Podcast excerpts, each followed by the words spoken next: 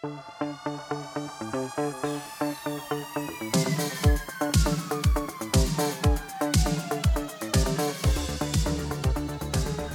aí pessoal, sejam muito bem-vindos a mais um episódio do podcast do Economista Sincero, você bem informado ou não. E no episódio de hoje a gente vai falar um pouquinho sobre essa treta entre Cabum e Magalu. Pois é, se você não está informado, eu estou te trazendo a informação aqui. Magalu, até recentemente, bom, Magalu é a Magazine Luiza, tá? Magalu, até recentemente, era uma queridinha da bolsa. Quem me acompanha lá no Instagram lembra que até ano passado ficou famoso um vídeo que eu gravei com Uber batendo um papo com ele. Eu entrei no Uber, comecei a falar sobre investimento e aí o cara soltou a seguinte pérola: que ele tinha 100% dos seus investimentos aplicados em ações da Magalu. Logo depois o negócio desandou, as ações desabaram, uma confusão do caramba. E antes que alguém critique esse motorista de Uber, é bem comum encontrar pessoas que vão lá e me perguntam sobre um ativo específico ali, me encontra na rua, e aí, Charlão, beleza? Tá. Quando a pessoa vai falar comigo, ela pergunta de forma insistente sobre uma ação. Quando eu pergunto por que, que a pessoa quer saber tanto sobre uma ação, ela me diz que aquela ação é a única no portfólio. Magalu, Oi, IRB, é muito comum. Normalmente são essas ações que a pessoa acaba tendo na sua imaginação um cenário de que isso pode se multiplicar por 5, por 10, por 20. Então é muito comum IRB, Oi, Magalu, essas ações que tiveram uma queda, a turma comprar muito, tá bom? Estou falando sobre isso só para dar um panorama aqui de que até recentemente era uma queridinha. Voltando especificamente para Magalu, no último ciclo de alta, ela subiu demais, virou a queridinha, foi reconhecida como uma das melhores empresas em termos de gestão de logística e tudo mais. Bom, então é isso, ela virou a queridinha do mercado no momento de alta, tá? E nesse processo de ganhar dinheiro, ter o seu valor elevado das ações, eles acabaram comprando empresas de nichos diferentes. Que nicho, Charlão?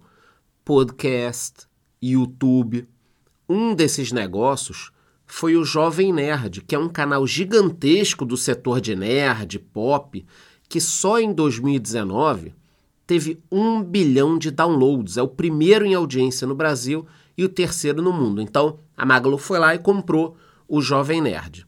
Se pararmos para pensar, faz todo sentido. Você se torna sócio ou dono de canais de conteúdo e tudo que for vendido nesses canais vai acabar passando pelo seu negócio. Então a Magalu vai lá, compra um canal do YouTube que fala sobre review de TVs. Porra, as TVs serão vendidas pela Magalu. Bacana, até aí tudo bem, tá? Então a Magalu foi lá e comprou o Jovem Nerd. Outro negócio que foi feito, que é o tema desse episódio, foi a compra da Kabum, a maior aquisição da Magazine Luiza, num momento de alta total do mercado. Quando o mercado estava bombando, eles foram lá e compraram a Cabum.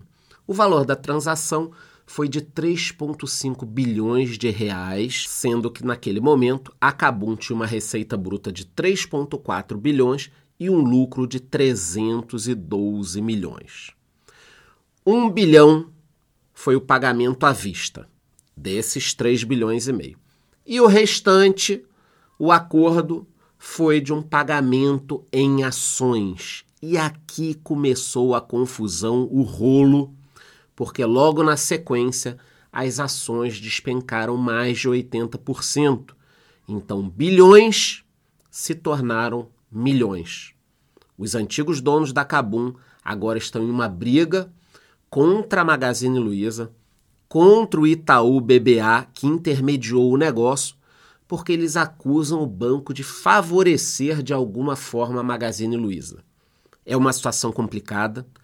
Obviamente, se essas ações tivessem subido, eu não sei se a briga estaria desse jeito, mas as ações caíram, então, porra, agora os caras estão discutindo, é muito difícil da gente falar, tá?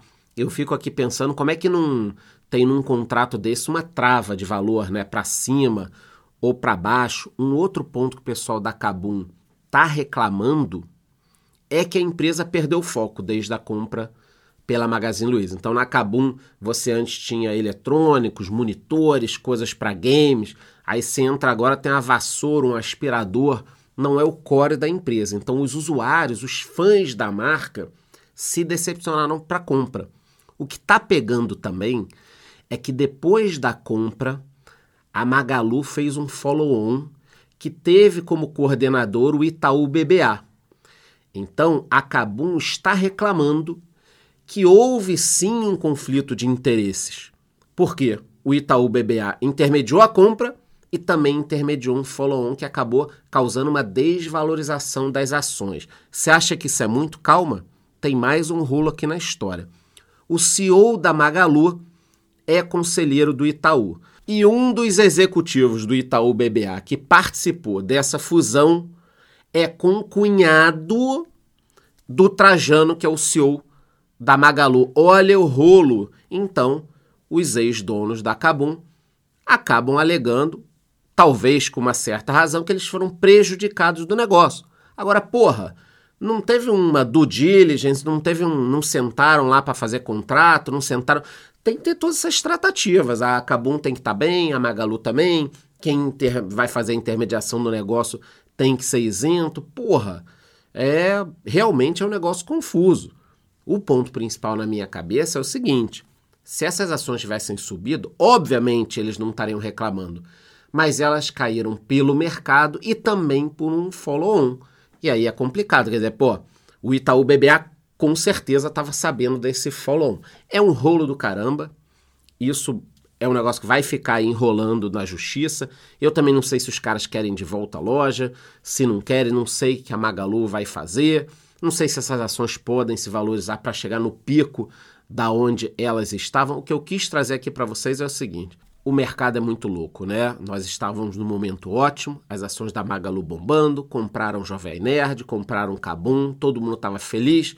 E aí vem o mercado de baixo, as ações despencaram, todo mundo tá brigando, é rolo pra caramba, todo mundo tá se sentindo prejudicado. Isso também tem a ver com esse momento do mercado, mas é óbvio, qualquer novidade eu trago aqui. Me sigam também lá no Instagram para vocês terem mais informações e não se esqueça de que eu sempre deixo uma enquete aqui embaixo do podcast e se você puder me ajuda demais me dar cinco estrelas. É só ir ali no Spotify no meu podcast que você já enxerga para me dar as cinco estrelas. É isso. Te vejo no próximo episódio.